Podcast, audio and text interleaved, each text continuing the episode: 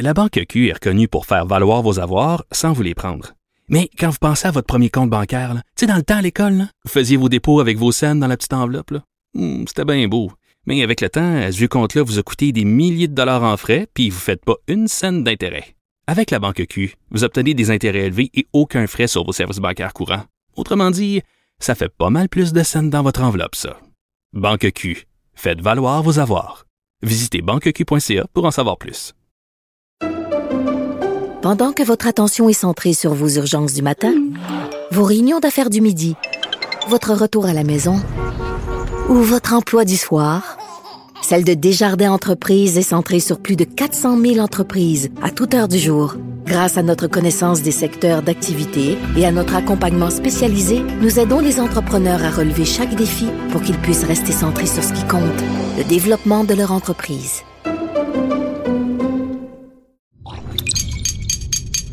Cube Radio. Cher public, nous vous invitons à prendre place confortablement et à fermer la sonnerie de votre téléphone cellulaire. En cas d'incident, veuillez repérer les sorties de secours les plus près de vous. Bon divertissement. Un, deux, un, deux.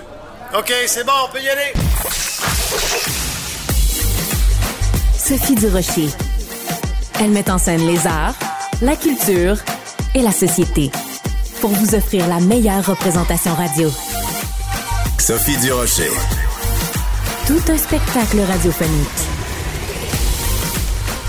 Bonjour tout le monde. Aujourd'hui, j'ai envie de vous parler du mot dictature. Pourquoi j'ai envie de vous parler du mot dictature? Parce que pendant la pandémie, euh, ben, il y a beaucoup de gens qui ont utilisé ce mot-là, qui a été vraiment galvaudé. Des politiciens ont utilisé ce mot-là, ou des gens, en tout cas, qui veulent devenir premier ministre du Québec, qui ont euh, donc utilisé le mot dictature en disant, ben, écoutez, on vit en dictature sanitaire. Ben, on en a un très bon exemple en ce moment de vraie dictature. Ce qui se passe en Iran, c'est absolument épouvantable et je trouve qu'on n'en parle pas suffisamment dans les médias.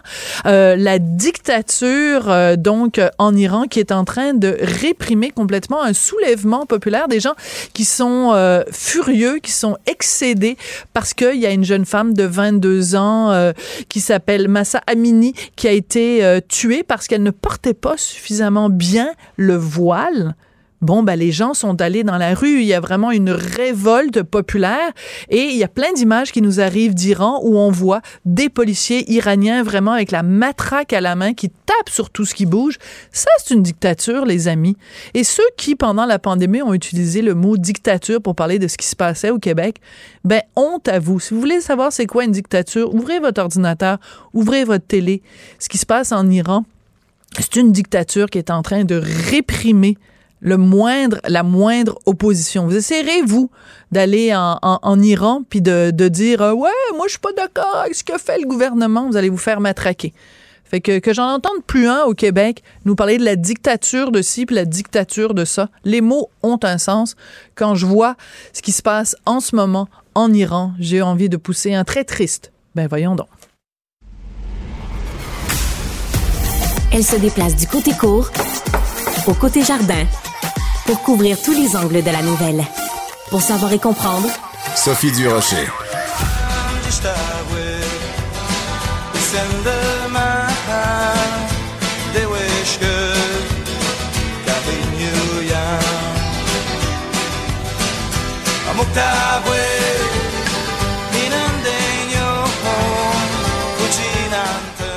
Alors, vous avez reconnu bien sûr un des plus grands succès de Cashtin. Cashtin, c'était qui? C'était Florent Volant et Claude Mackenzie. Florent Volant, euh, auteur, compositeur, interprète, dont la biographie sort ces jours-ci. Alors, j'espère que je vais le prononcer comme il faut. Nina Nimishken. Florent Volant est au bout de la ligne. Bonjour, Florent. Bonjour et merci encore. Ben, ça me fait plaisir. Est-ce que je dois vous accueillir en disant Coué, Florent, ou c'est condescendant? Coué? Est-ce que. Dit, on dit Coué. OK. Parfait. Alors, Coué, Florent, euh, merci beaucoup de venir nous parler de votre euh, biographie. Euh, Florent, moi, j'ai appris plein de choses en lisant ce livre-là. J'ai appris, entre autres, que quand vous étiez jeune, dès l'âge de 5 ans, vous avez été rien de moins que kidnappé par les autorités et qu'on vous a envoyé dans un pensionnat, les fameux pensionnats autochtones. Est-ce que ça a été difficile pour vous de raconter ça dans votre livre? Mais le, raconter, le raconter, ça a été moins difficile que de le vivre. Parce que quand je, quand je l'ai vécu à l'âge de 5 ans, je comprenais pas. Je savais pas qu'est-ce qui se passait euh, avec tout ce mouvement. Je me demandais qu'est-ce que mes parents faisaient, qu'est-ce qu'ils comprenaient dans ce que j'étais en train de vivre. Mais eux, ont été convaincus que j'allais devenir un avocat, un médecin, euh, quelqu'un de bien, euh, peut-être un prêtre même. C'est comme si eux autres et, euh, avaient eu cette, discussion-là avec les autorités à l'époque. Ouais. Vous racontez à un moment donné, c'est très touchant, Florent. Vous racontez, ben, vous êtes tout petit, hein, vous avez cinq ans. À un moment donné, vous vous prenez euh, un calorifère dans vos bras parce que vous vous ennuyez tellement de votre maman que la seule chaleur que vous pouvez avoir, c'est en embrassant un calorifère. C'est absolument épouvantable. C'est épouvantable. C'est épouvantable. C'est de, comment je dirais, de vouloir créer une sensation de, de chaleur humaine à travers euh, du métal. C'est quelque chose qu'il faut vivre pour savoir c'est quoi. Donc, moi, je, je, l'ai difficile, mais en même temps, bon, ben, je me suis construit euh, de force pour, pour passer à travers tout ça. Pendant des années, vous n'en avez pas parlé. Personne, ou presque, ne parlait de ce qui s'était passé dans les pensionnats. Maintenant qu'on en parle, est-ce que c'est libérateur pour vous, Florent? Pour moi, c'est libérateur, absolument. J'ai écrit un livre parce que j'ai écrit un livre, puis je raconte un peu euh, quand j'avais 5 ans, quand j'avais 13, euh, 17 ans, 19 ans, euh, tout ça, quand, quand la vie en général. Mais pour moi, c'est libérateur parce que il y, a un de mes fils qui, on, a échangé avec, j'ai échangé avec lui, puis il m'a dit, fais-le, ça va t'aider à, à, passer à d'autres choses, à vivre d'autres choses. Puis aujourd'hui, j'ai eu la chance de, de pouvoir le faire. Puis euh, je pense que je l'ai bien fait. Vous racontez aussi dans votre livre, bon, vous êtes, vous êtes euh, le, euh, un, enfant parmi sept enfants. Il y avait sept enfants chez vous. Les sept ont été pris de force, vraiment arrachés à votre famille, amenés dans des pensionnats. Et vous parlez de l'impact que ça a eu sur votre père et votre mère, euh, qui sont rien de moins que devenus alcooliques en fait, parce qu'il fallait noyer sa peine d'avoir sept enfants arrachés à vous comme ça. Est-ce que l'affaire des pensionnats, le dossier des pensionnats, est-ce que ça suffit pour expliquer tous les problèmes de consommation qu'il y a parmi la population autochtone, d'après vous? Non, sûrement pas. Mais d'avoir sept enfants, puis de se réveiller avec pas d'enfants du tout, c'est un grand déresponsabilité. déresponsabiliser mes parents à l'époque, c'est difficile quand même de pouvoir survivre à cette, ben, on va dire enlèvement. Puis autrement, bon, ben, on était supposé de revenir euh, puis être mieux, mieux que qu'est-ce que qu'est-ce que nos parents nous attendaient de, je crois. Mais sinon, euh, c'est sûr que bon, c'est pas tout, c'est pas toute la réponse à la question, à la question du, de l'alcoolisme et puis tout ça. sais, mes parents ont souffert de ça, mais il n'y avait pas juste ça. Mais c'est une grosse partie. Le pensionnat en est une grosse partie. Parce que autour de moi, il y avait beaucoup de violence, puis il y avait beaucoup d'agression aussi. Faut pas oublier ce côté-là. Que mes parents, ils se sentaient peut-être responsables de tout ça. Oui. Vous racontez bien, on le sait, hein, dans les pensionnats, il y a eu des beaucoup de nombreux cas d'agression physique, d'agression sexuelle, d'agression psychologique. Est-ce que vous, vous avez été agressé, Florent? Absolument, absolument, dans le sens, moi, j'ai été agressé au niveau physique. J'ai revolé à, trois lits euh, plus loin, là, j'ai comme j'ai subi, moi, ce genre de de, de trucs physiques euh, très sais, j'ai eu mal, comme comme on dit. Puis autrement, bon ben, regarde, j'ai quand même un côté chanceux, c'est de ne pas avoir été agressé sexuellement, ce qui qui est pas pire, je dirais. Mais euh, euh, se faire garocher dans les airs euh, par quelqu'un qui est dix fois plus fort que toi, ça je l'ai vu, ça je l'ai su, ça je l'ai senti, puis ça je l'ai vécu. Ces jours-ci, on parle beaucoup parce que c'est un triste anniversaire euh, de la du décès de Joyce Echaquan. Je sais pas si vous avez vu dans les journaux également une entrevue avec le conjoint de Joyce Echaquan qui est furieux contre François Legault quand François Legault la semaine dernière a déclaré "Ah oh, ben la situation à l'hôpital de Joliette c'est réglé, j'ai parlé à son mari, tout va bien." Qu'est-ce que ça vous fait quand vous entendez François Legault minimiser la problématique? Ben, c'est pas juste minimiser, c'est complètement ignorer. C'est, de vouloir faire en sorte que, que ce problème-là, qu'on appelle euh, le, le, système euh, raciste systémique, c'est quelque chose qu'on n'a pas reconnu. C'est quelque chose qu'on veut éviter. Puis c'est quelque chose que si on évite, on va le léguer à la prochaine génération la prochaine génération va, avoir une, idée plus pour l'idée du racisme qu'on, vit en ce moment. Dans votre livre, vous dites à un moment donné, tous les Autochtones sont Joyce et Chacuan. Je suis comme elle, moi aussi. Pourquoi faut-il que l'Autochtone se défende continuellement? Euh, votre livre, vous dites que c'est un livre pour la réconciliation. Est-ce qu'elle est possible, cette réconciliation-là, Florent? Il est possible. Oui, il est possible. Mais c'est sûrement pas aujourd'hui que ça va se faire. C'est pas avec un, discours d'un premier ministre comme on a aujourd'hui qui, va faire la différence, qui va faire en sorte qu'il y ait une, intention, une, volonté d'avoir cette réconciliation. Ouais. Écoutez, euh, j'ai lu votre livre hier Florent. Ça m'a beaucoup touché. Et euh, hier, euh, aujourd'hui, pardon, je m'en venais travailler ici à Cube Radio. Je prends le même chemin tous les jours. Je passe au coin de l'avenue du Parc et de la rue Milton. Je sais pas si vous êtes passé là récemment. Il y a beaucoup de vos frères et sœurs autochtones qui sont là. Euh, il y a comme une petite communauté des gens qui vivent dans la rue, qui dès 9 heures le matin ont des bouteilles de bière à côté d'eux. Il y a beaucoup de violence. Il y a eu des décès. pour beaucoup de gens, comme moi, leur seul contact dans une journée avec euh, la réalité autochtone, c'est des sans-abri. Vous trouvez pas ça triste, Florent? Absolument. J'ai toujours trouvé ça triste.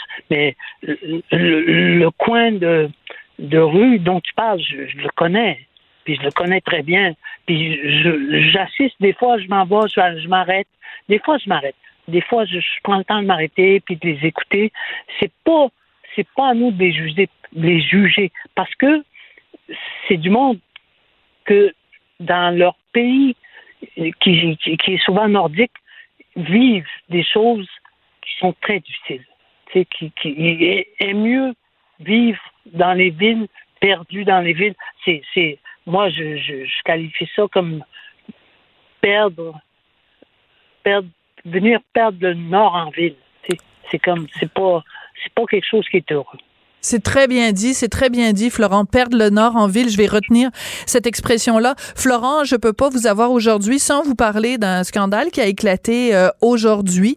Euh, c'est la SOCAN, donc euh, l'association, l'organisme qui verse des redevances aux artistes dont les dont les chansons jouent à la radio. On apprend qu'il y a eu vraiment un déséquilibre entre l'argent versé aux artistes francophones et aux artistes anglophones. Et il y a plusieurs artistes qui ont écrit une lettre pour dénoncer la situation faites partie des gens qui ont signé cette lettre-là. Euh, c'est quoi, c'est quoi le scandale? Expliquez-nous-le à quelqu'un qui connaît pas ça. Là. Nos auditeurs savent pas c'est quoi la SOCAMP, à quoi ça sert. C'est, il est où le scandale, Florent? la SOCAMP, c'est normalement un organisme qui nous protège et qui prend en, en considération le fait qu'on est des créateurs. Et quand on nous met en onde, on reçoit des montants on a un nom de radio. On, reçoit des montants. Puis dernièrement, euh, je sais pas quelle année, mais dans les années, ça fait pas trop longtemps, il y a eu des années où la SOCAN a, juste livrer la- le, côté, euh, je dirais, pourcentage qui n'était pas considérable concernant les chansons anglophones et francophones du Québec. C'est ce c'est ce qu'on m'a expliqué. Puis moi, bon, ben, quand il s'agit d'injustice comme celui-là, c'est certain que je vais prendre la défense des musiciens. Ouais, vous êtes toujours là pour défendre les injustices. En tout cas, dans votre livre, ni Na, ni Mishken, je marche contre le vent, euh, vous nous sensibilisez vraiment un peu à la manière de Michel Jean aussi, euh, euh, qui, qui est inou comme vous, euh, de nous sensibiliser à la perte de territoire. Il y a vraiment des passages très, très, très émouvants dans notre livre. Florent, merci beaucoup. Puis espérons qu'on puisse euh, un jour euh, se réconcilier nos deux peuples, le mien et le vôtre. Absolument. Puis j'espère être un jour, encore une fois, le choix de Sophie. Oh, que c'est bien dit. C'est parce que Florent est venu tellement souvent quand j'animais les Joies de Sophie. J'ai fait 750 émissions. Je pense que Cachetine, vous êtes venu 250 fois. Merci beaucoup, Florent. Merci. Je vous embrasse. Merci. Merci. Bye bye. Au revoir. Qu'elle soit en avant ou en arrière-scène, Sophie Durocher reste toujours Sophie Durocher. Culture, tendance et société. Steve Fortin. Quelle drôle d'idée. On est à Londres. On est supposément en train de porter le noir, porter le deuil. On est triste. On est tellement triste qu'on a déclaré dans notre propre pays que c'est une journée fériée pour se recueillir pour la mort de la reine. Puis le soir même, on s'en va chanter des chansons devant un piano à Londres avec un petit verre dans le nez. C'est ce que Justin Trudeau a fait à Londres à l'occasion des funérailles de la reine Elisabeth II. Tout le monde ne parle que de ça. Alors évidemment, Steve Fortin avait envie d'en parler. Bonjour Steve. Oui, salut. Je ne sais pas si je suis euh, aussi euh, indigné que les autres, euh, je dois te le dire, Sophie, parce que j'ai de la misère à m'indigner de ça. J'ai de la misère à, à vraiment me dire qu'il y a une énorme faute là-dedans. Je sais pas toi là, mais euh, moi j'ai beaucoup de difficultés avec ça. Ben, écoute, moi, mon opinion est intéressante, mais c'est toi le chroniqueur, donc c'est ton opinion Oui, qu'on veut entendre. Mais, Regarde, mais euh, je veux juste euh, je mettre. commencer. Oui, vas-y. Oui, ok, vas-y. Ben, je vais commencer en disant que euh, le 25 août dernier, euh, quand la première ministre de la Finlande, Sanna Marin, euh, s'est fait attraper, elle dansait et tout ça, le contexte était différent. Mais il y a plusieurs politiciens canadiens, dont des politiciens qui sont un petit peu plus à droite, qui ont dit ben si on peut pas être politicien puis avoir du plaisir, puis il faut être capable aussi à un moment donné de euh, permettre, peu importe la fonction des gens, euh, de leur permettre de pouvoir lâcher leur fou un peu, d'avoir une vie autre que celle d'être politicien. Le problème avec Justin Trudeau quand il est là-bas, c'est que euh, il y, a, il y a une petite là, incohérence là-dedans pour moi, c'est que il- devant les caméras, euh, Justin Trudeau a joué le, le, le, le- le rôle, on dirait, tu sais, là, je suis presque dans le registre du prof de théâtre, là, mais il a joué le rôle de ce politicien qui était parmi les plus éprouvés par euh, la Ben mort oui. de la reine. Et ça, il l'a joué et il a beaucoup insisté là-dessus jusqu'à ce que ça devienne pour lui, comme il sait très bien le faire, une manière de se représenter et de, réaffirmer à quel point donc les liens étaient forts entre lui et la famille royale. C'est une chose. Mais dans tous les deuils, à un moment donné, euh, j'ai perdu quelqu'un de proche de moi il y, a, a pas tellement longtemps, très proche. Et puis, oui, il y a eu des moments où on avait envie de pleurer, mais oui aussi, il y a eu des moments, c'est comme ça, ça vient tout ensemble, ça. Puis il y a eu des moments où on avait, on, a- on avait des fous rires, puis on s'est, on, on s'est franchement amusé. Oui. Ça vient tout ensemble. tout ça. Oui, mais en même temps, premièrement, c'est pas sa grand-mère à lui qui est morte de Justin Trudeau. Fait que on, c'est, moi j'ai la difficulté à réconcilier les deux, c'est-à-dire que d'un côté il fait comme si oh mon Dieu c'était un drame puis c'était euh, c'était sa mère qui était morte, puis de l'autre côté il est sur le party en t-shirt puis en white don puis euh, on, on s'amuse puis tout ça. Et de toute façon il y a quelque chose de fondamental, c'est que quand t'es un leader politique T'es toujours en représentation. Il faut toujours que tu vives ta vie comme s'il y avait une caméra qui t'observait. Alors, tu te promènes pas en t-shirt dans le lobby d'un hôtel. Tu prends pas un verre de trop. C'est plate, mais c'est comme ça. Et tu ne te mets pas à chanter une toune euh, alors que tu es censé être là pour des, des funérailles. Et, et Grégory Charles est intervenu parce que c'était lui qui était au piano et il a déclaré à nos collègues de Salut Bonjour, il a dit, ben moi je les vois travailler, ces gens-là ils travaillent très fort le soir, ils ont toujours bien le droit de, tu sais, dénouer la cravate. Oui. Mais il est premier ministre du Canada. Tu peux pas te permettre de faire le party. Tu- Et alors, euh, non, je suis pas d'accord, Sophie, parce que euh, oui, il est premier ministre du Canada, mais ça n'empêche pas qu'une fois de temps en temps, que ce soit lui ou d'autres dirigeants, on les, des fois, on les aperçoit, puis euh, euh, parce que là, il est dans le lobby d'un hôtel, oui, c'est vrai, mais ils vivent dans des hôtels. Ah, il est en t-shirt. Une fois de temps en temps, ça arrive qu'on on voit nos politiciens, euh, puis on, on- va les attraper dans d'autres moments de leur vie. Puis moi, je trouve que ça leur donne un côté humain une fois de temps en temps de voir que ils peuvent s'amuser, que peut-être ils entendent la chansonnette. On se souvient que Stephen Harper le faisait, il jouait du piano. On se souvient, par exemple, que peut-on dire du père de Justin Trudeau, Pierre Elliott Trudeau, sa petite pirouette euh, en rentrant, tout ça. Je veux dire, ils ont du caractère, puis tu sais, on peut pas m'accuser d'être un fan de Justin Trudeau, mais pour moi, Justin Trudeau, quand il fait des trucs comme ça, ça me le rend pas antipathique. Je me dis que, ben voilà, il, il joue ce personnage-là, il a toujours été comme ça, puis on ne va pas le changer. Et moi, ça ne m'off- ça, ça- ça ne m'offusque pas. Je Ouais. n'arrive pas à m'offusquer pour ça. J'ai beaucoup plus, moi je trouve qu'il en a mis beaucoup trop de l'autre côté, parce que tu le dis, hein, il faisait celui, le, le rôle de celui qui était parmi les, tu sais, le plus indigné Ah du oui, monde oui. par tout ça. Je pense qu'il en a trop mis de ce côté-là. C'est là qu'il aurait peut-être dû faire preuve d'un petit peu plus de retenue, parce que c'est drôle, hein, mais dans cette espèce de, de, de grand deuil national qui dure depuis des jours au Canada, là, euh, on s'aperçoit que si pour une fois il y a une fracture qui est moins grande au Canada, c'est bien celle par rapport à la monarchie. Et cette discussion-là, Justin Trudeau ne veut pas l'avoir, mais on est là-dedans, puis on, on va être là-dedans. Et là, je trouve que Justin Trudeau n'a pas été au diapason de son propre pays, c'est-à-dire qu'il y a un bout, un, un bien moins grand appétit pour la monarchie dans le Canada et certainement dans le Québec que ce que lui a manifesté lors, euh, lors, lors de ce, son passage là-bas. Là. Oui, ce qui est important dans un cas comme celui-là, quand tu es leader d'un pays libre comme les euh, Justin Trudeau, c'est euh, ton rôle, on te demande, c'est de ne pas faire, de ne pas créer d'incidents diplomatiques. OK?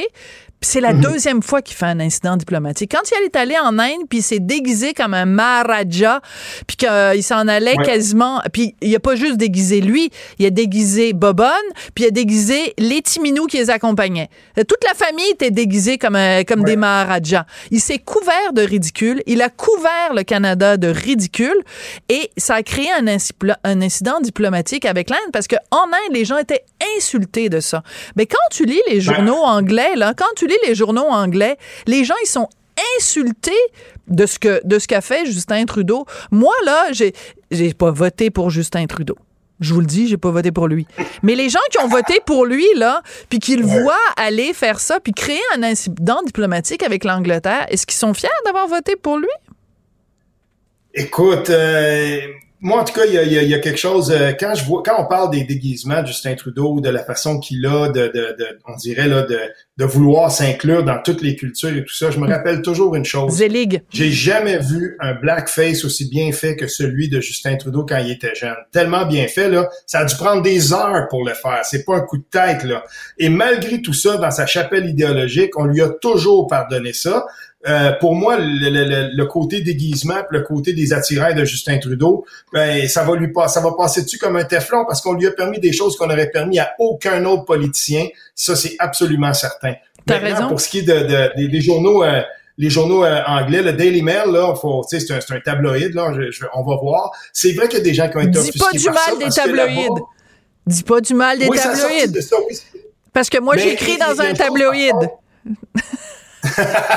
oui, non, non, non, mais dans le sens où euh, je, je parle pas de ça. là. Quand je parlais des tabloïds, là, j'étais quasiment là, dans le registre du Allopolis. Là. Mais euh, ce que ce que je voulais dire ici, c'est que euh, là-bas, l'affaire qui arrive avec la reine, c'est que on n'a plus d'habitude avec ça. 70 ans de règne, et je crois que cette fois-ci, ce qu'on est en train de vivre, s'il y avait quelque chose d'historique, c'était justement dans, dans, dans cette espèce de lien que cette dame-là a fait entre une époque d'avant et euh, où on est rendu maintenant. Et ce, ce long 70 ans-là qu'on a couvert, tout à coup de revoir euh, une, une procession qui nous ramène dans l'immémorial, euh, surtout à, à à notre époque où tout va tellement rapidement, à ce moment-là, je suis d'accord avec toi pour dire qu'il y avait un décorum qui était probablement plus strict et certainement vu du point de vue des Britanniques, ça c'est certain.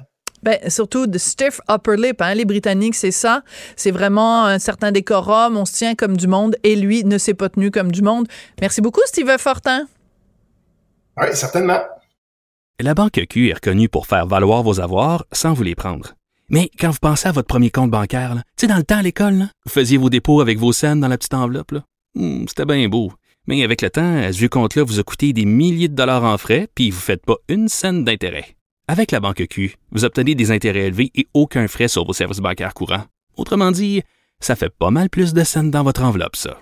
Banque Q, faites valoir vos avoirs. Visitez banqueq.ca pour en savoir plus.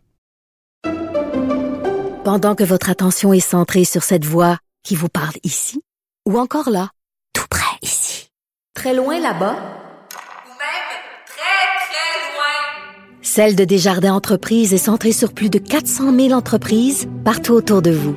Depuis plus de 120 ans, nos équipes dédiées accompagnent les entrepreneurs d'ici à chaque étape pour qu'ils puissent rester centrés sur ce qui compte, la croissance de leur entreprise. Elle est parfois dramatique, d'autres fois satirique. Mais chose certaine, elle ne joue jamais la comédie. Sophie Durocher. C'est tout en anglais. Sophie Durocher. C'est toi qui as tiré la sonnette d'alarme? Le Québécois moyen était Guy Nantel. euh, quelqu'un qui subissait et qui se disait je ferme ma gueule parce que je veux pas perdre ma job. La rencontre. Cet asservissement, cette servitude volontaire. C'est quelqu'un qui va dire par exemple moi j'étais allé à l'urgence là j'ai attendu 6 heures ok? La rencontre. Nantel. Durocher. Bon, Guy, euh, il faut que je te chicane. Tu me fais euh, pleurer. Pas pleurer à chaudes larmes, mais tu me fais verser une petite larme quand j'ai vu ton nouveau Vox Pop. Euh, je suis découragée, Guy. Ben il y a de la tristesse ou c'est des larmes de joie ou un peu un mélange des deux hein peut-être? Euh, non, il y a vraiment aucune aucune joie. T'es allé euh, devant le collège Dawson et t'as posé des questions comme tu fais toujours dans tes vox pop. Euh, et là, il y a des il y a des étudiants et des gens qui travaillent à la bibliothèque, des gens qui sont bon peut-être enseignants au collège Dawson. Et ce que moi je retiens de ce vox pop, c'est euh, soit une ignorance, soit un mépris, soit une négation du fait français au Québec. Et ça, ça me blesse profondément. Ben d'abord j'espère que tu ri un peu quand même. Non, même pas? Euh, j'ai ri jaune. J'ai ri. euh, non, mais écoute, faut faut le prendre, euh, faut le prendre. Je comprends ce que tu dis là, puis il faut le prendre euh, à deux niveaux. Hein. Il y a deux degrés là-dedans. Il y a le premier euh, niveau où euh, évidemment c'est pas la première fois que je fais un vox pop, puis euh, c'est ni mieux ni pire que toutes les autres circonstances que j'ai. Tu sais, je l'ai fait avec des francophones qui allaient justement au Cégep du Vieux-Montréal, à l'UCAM. J'ai fait la la grève étudiante, l'environnement. Bon, j'ai fait toutes sortes de monde, la gauche, la droite. Euh, Celui-là, c'est vrai qu'il frappe encore plus. Euh, ben, en fait, euh, ce qui est vraiment, ça, je, n'ai pas parlé vraiment, mais c- 100% des gens que j'ai interviewés sont dans le vox pop, sont dans le montage. Et euh, j'ai, tu sais, je veux dire, on les a pas cherchés là. C'est les 11 premières personnes euh, qui se sont présentées à nous. On a fait ça en une heure et demie. Euh, je le dis parce que hum, il y a toujours plein de monde qui disent ah ben c'est sûr, t'en tournes 1000 puis tu gardes ça. Non non, ça, ça va beaucoup plus vite. Ce qui était différent cette fois-ci, c'était euh, ce qui m'a vraiment surpris, c'est particulièrement les, les photos des personnalités là. Ouais, on va en Euh, regarder écouter un extrait. Ok, vas-y. Ça fait mal. Donc, euh, juste pour dire, tu leur présentes, euh, dans certains cas, une photo de René Lévesque, dans certains cas, une photo d'Yvon Deschamps. Euh, et voici euh, ce que ça donne. Qui est cet homme-là? C'est le premier euh, chef du Parti québécois. René Lesage. René Lesage? Ouais. OK. C'était le premier ministre du Canada. Son nom? Je suis vrai, c'est M. Trudeau. Prénom? C'est Pierre Trudeau. Qui a fondé le Parti québécois? Oui, c'est ça. Euh, moyen. Oh, OK. Ouais. Qui est cet homme? Oh, un autre homme blanc.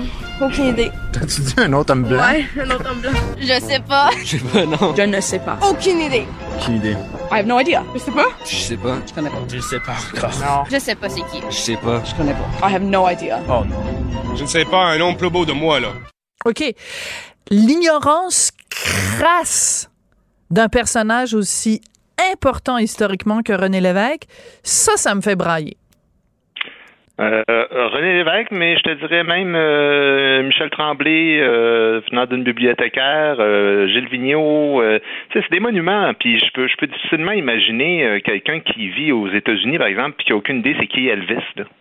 Euh, euh, puis même, c'est sûr qu'il y a, comme une sorte d'hégémonie par rapport à la culture américaine, mais même si tu vivais au Portugal pendant des décennies Ça se peut pas que tu connaisses pas les trois, quatre plus grands artistes de cette société-là, euh, que cette société-là a porté dans les 50 dernières années. C'est ça qui me qui me bouleverse là-dedans, parce que c'est sûr que quand, tu sais, si j'avais fait la même chose avec des, des étudiants francophones devant un cégep euh, francophone, c'est sûr que j'aurais eu des mauvaises réponses, mais j'aurais pas eu 100% euh, de gens qui, peu importe la photo que je leur montre, euh, ils me connaissent pas moi, ils connaissent aucun. Il y a des questions qui sont pas dedans, mais je disais, faites juste me nommer un humoriste francophone, n'importe qui. Rien, rien, rien. Il n'y a, rien de personne qui vient. Hmm. C'est fou. Euh, bon, il y a un moment donné, un petit peu plus tard, dans le Vox Pop, ça aussi, ça fait mal. Euh, tu demandes aux gens, c'est quoi la langue officielle au Québec? Et les gens te disent, ben, il y en a deux.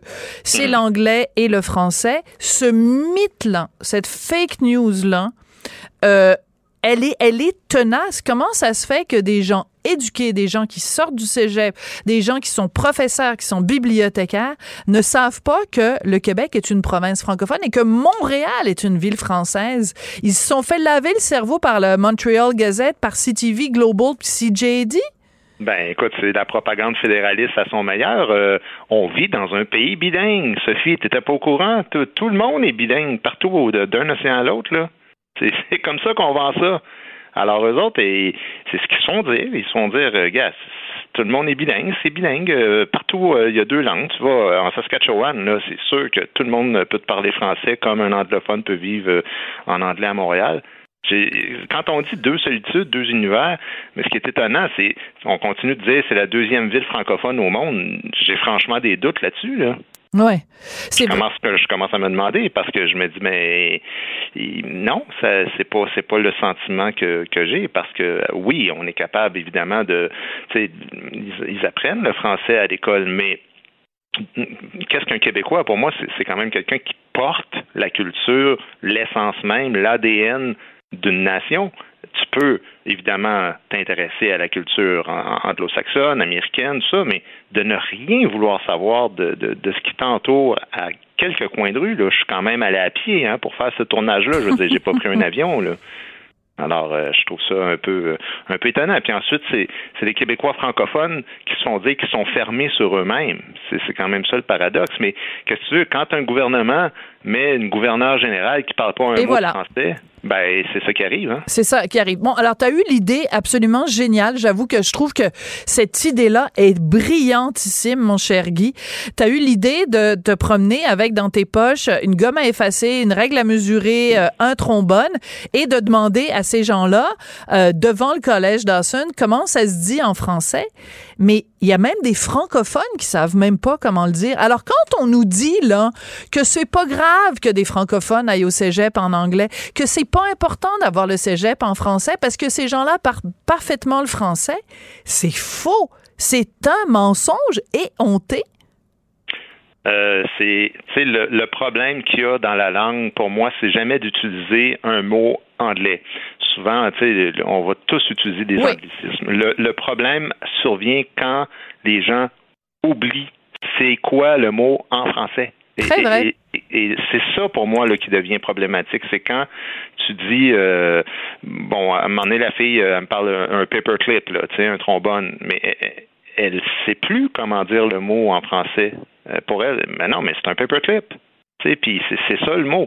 Euh, ben oui, c'est sûr que ça devient euh, ça devient dangereux, ça devient risqué pour une nation, surtout quand c'est la jeune génération. euh, et, et le problème, ben c'est ça aussi, c'est l'histoire de la loi 101 au Cégep qu'on veut pas euh, intégrer, c'est-à-dire que on, dit à des jeunes francophones, tu sais, le Cégep, là, je n'avais parlé avec toi déjà, Oui. ce qui est important, c'est que c'est une c'est un âge où tu t'inities justement à la littérature, à la philosophie, que tu apprends à forger ta pensée, à construire vraiment ta façon de réfléchir pour le reste de ta vie. Alors si tu commences ça à l'âge de 17, euh, 18 ans en anglais, ensuite tu t'en vas étudier à l'université en anglais à plus de 90% des, des, des gens qui sortent de- du cégep anglais et la plupart de ces gens-là vont ensuite aller travailler en anglais. Alors, ben c'est ce qui arrive, c'est qu'une une nation euh, s'effrite doucement comme ça. Ouais. Euh, T'as sorti ce, Vox Pop-là, évidemment, comme à la mi-temps, là, vraiment, de, de- des élections. Il reste, je pense, 13 jours euh, avant qu'on aille voter. Euh, Est-ce que tu penses qu'un Vox Pop comme ça, ça peut influencer soit des politiciens, soit des gens qui s'apprêtent à voter, puis qui se disent bon ben moi euh, je vois que les Anglais s'en foutent euh, du, du français, m'aller voter PQ, ou alors des gens qui vont dire ah ben la loi 96 c'est bien assez, je vais voter pour la CAQ. Est-ce que tu penses que ça va avoir un impact dans la campagne? Non, je pense, je serais vraiment étonné que qui que ce soit oriente son vote euh, par rapport à, à ça. C'est, c'est d'abord ludique, c'est d'abord un jeu, c'est quelque chose que j'ai fait avec des francophones, je l'ai fait en France, je l'ai fait à Toronto. Euh, les résultats sont toujours semblables. Euh, mais par contre, là, comme je te disais, ce qui sera un peu plus dans, dans ce cas-là, c'est la proportion de mauvaises réponses. Euh, normalement, j'ai une majorité de bonnes réponses et je prends les mauvaises. Et là, je me rendais compte que c'est vraiment comme si j'étais allé filmer euh, au Brésil et j'avais posé des questions. À ce point-là. Sur... Ah, totalement. Euh, je te dis, là. tu sais, ce qui me fait rire, là, c'est que quand je regarde les commentaires des gens, euh, mettons, sur ma page Facebook, il y en a beaucoup qui font comme, ben voyons, euh, qu'est-ce qu'on s'en fout de pas connaître Véronique Cloutier? Bon, ils ont tout à fait raison. C'est pas important de connaître Véronique Cloutier, mais c'est la somme des choses que tu ne sais pas par rapport à cette culture-là que tu prétends posséder parce que ils se prétendent euh, bilingues à 94% Moi, j'ai été malchanceux, je suis tombé sur 6% souvent, mais que tu veux, je suis malchanceux de même.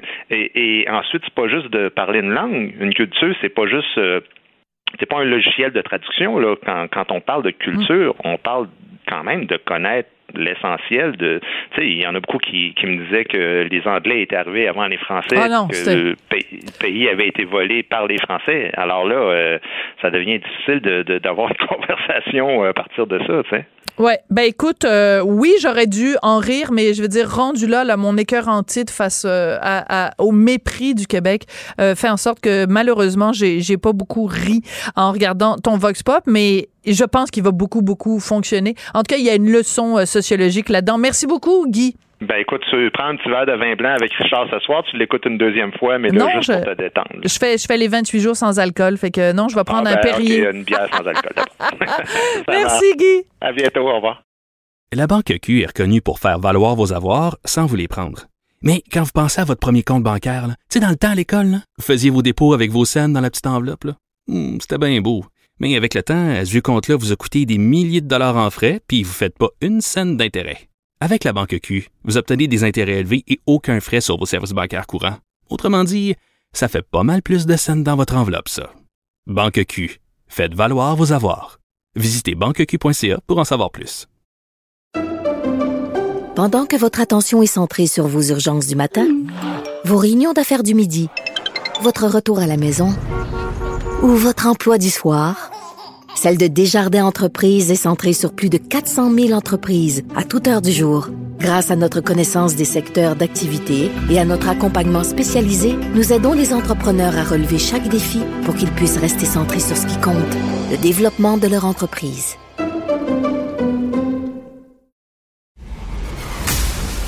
Sophie Durocher.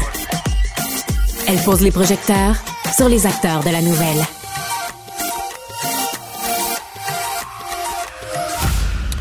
Partir d'aujourd'hui, sur la plateforme Vrai, vous pouvez voir une série de documentaires extrêmement intéressantes. Ça s'intitule La plus belle province.